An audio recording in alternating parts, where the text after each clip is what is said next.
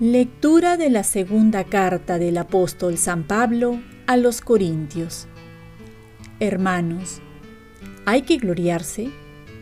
Ya sé que no está bien, pero paso a las visiones y revelaciones del Señor. Yo sé de un hombre en Cristo que hace 14 años, si en el cuerpo o fuera del cuerpo no lo sé, Dios lo sabe, fue arrebatado hasta el tercer cielo y sé que ese hombre, si en el cuerpo o fuera del cuerpo, no lo sé, Dios lo sabe, fue arrebatado al paraíso y oyó palabras inefables que un hombre no es capaz de repetir. De alguien así podría gloriarme, pero por lo que a mí respecta, solo me gloriaré de mis debilidades. Aunque quisiera gloriarme, no me comportaría como un necio diría la pura verdad. Pero lo dejo para que nadie me considere superior a lo que ve u oye de mí. Y para que no me engría por la grandeza de las revelaciones, se me ha dado una espina en la carne, un emisario de Satanás que me abofetea para que no me engría. Por ello, tres veces le he pedido al Señor que lo aparte de mí y me ha respondido te basta mi gracia, mi poder se realiza en la debilidad. Así que muy a gusto me glorío de mis debilidades, para que resida en mí la fuerza de Cristo. Por eso, vivo contento en medio de mis debilidades, de los insultos, las privaciones, las persecuciones y las dificultades sufridas por Cristo. Porque cuando soy débil, entonces soy fuerte. Palabra de Dios. Salmo responsorial. Gusten y vean qué bueno es el Señor. El ángel del Señor acampa en torno a sus fieles y los protege. Gusten y vean qué bueno es el Señor. Dichoso el que se acoge a Él gusten y vean qué bueno es el Señor. Todos sus santos teman al Señor, porque nada les falta a los que le temen. Los ricos empobrecen y pasan hambre. Los que buscan al Señor no carecen de nada. Gusten y vean qué bueno es el Señor. Vengan, hijos, escúchenme los instruiré en el temor del Señor. ¿Hay alguien que ame la vida y desee días de prosperidad? Gusten y vean qué bueno es el Señor.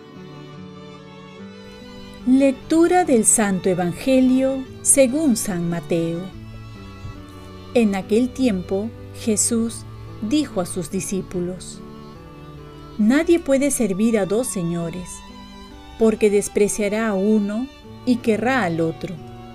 O al contrario, se dedicará al primero y no hará caso del segundo. No pueden servir a Dios y al dinero. Por eso les digo, no estén agobiados por la vida pensando qué van a comer o beber, ni por el cuerpo pensando con qué se van a vestir. ¿No vale más la vida que el alimento y el cuerpo más que el vestido? Miren las aves del cielo, ni siembran ni cosechan ni almacenan, sin embargo, nuestro Padre del cielo las alimenta. ¿No valen ustedes más que ellas? ¿Quién de ustedes, a fuerza de agobiarse, podrá añadir una hora más al tiempo de su vida? ¿Por qué se agobian por el vestido? Fíjense cómo crecen los lirios del campo. Ni trabajan ni hilan. Y les digo que ni Salomón, en todo su esplendor, estaba vestido como uno de ellos. Pues si a la hierba que hoy está en el campo y mañana se quema en el horno, Dios la viste así, ¿no hará mucho más por ustedes, gente de poca fe? No anden agobiados pensando qué van a comer o qué van a beber o con qué se van a vestir. Los paganos se afanan por esas cosas. Su Padre del Cielo ya sabe que tienen necesidad de todo eso. Sobre todo, busquen el reino de Dios y su justicia. Lo demás se les dará por añadidura. Por tanto, no se agobien por el mañana, porque el mañana traerá su propio agobio. A cada día le bastan sus problemas. Palabra del Señor. Paz y bien. Confiar en Dios es primero ponerse a buscar su reino. Ante la incertidumbre del mañana, ante los temores que hemos ido cogiendo, en lo que se puede venir, ante las especulaciones que escuchamos, ante todos los peligros que podemos imaginar como el poder comer mañana o cómo vestirnos, ante todo ello Jesús nos repite por dos veces, no anden agobiados pensando que van a comer o que van a vestir. Y es que ese temor realmente agobia, disminuye las fuerzas, la defensa del cuerpo ante tantas enfermedades y además nos agota. Con la preocupación no cambiamos nada más todo lo contrario. Jesús nos presenta otro camino, que es la confianza en Dios. Nos pone ejemplos simples, pero verdaderos, que nacen de la contemplación, para que nosotros mismos nos demos cuenta, como es los lirios que crecen tan bellos, los pájaros que nunca les falta la comida. Todo porque su Creador se preocupa por ellos. Y cuanto más se preocupa por cada uno de nosotros que somos sus hijos. El Papa Francisco nos dice, qué hermoso es esto, Dios no se olvida de nosotros, de ninguno de nosotros, con nombre y apellido, nos ama y no se olvida. Menos aún se va a olvidar de nuestra familia, de nuestro país. A pesar de ello, parece que confiamos más en un político, en un gobierno, en un partido que nos va a solucionar los problemas, y menos en Dios.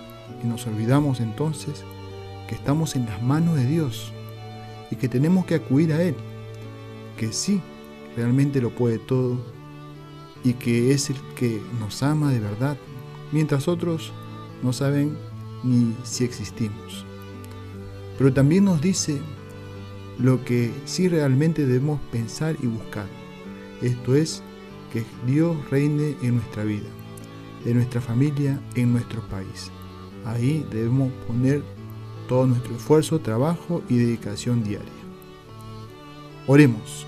Virgen María, ayúdame a buscar ante todo que Jesús reine en mi vida y mi país. Y confiar en Dios que va a proveer todo lo necesario para vivir. Ofrezcamos nuestro día.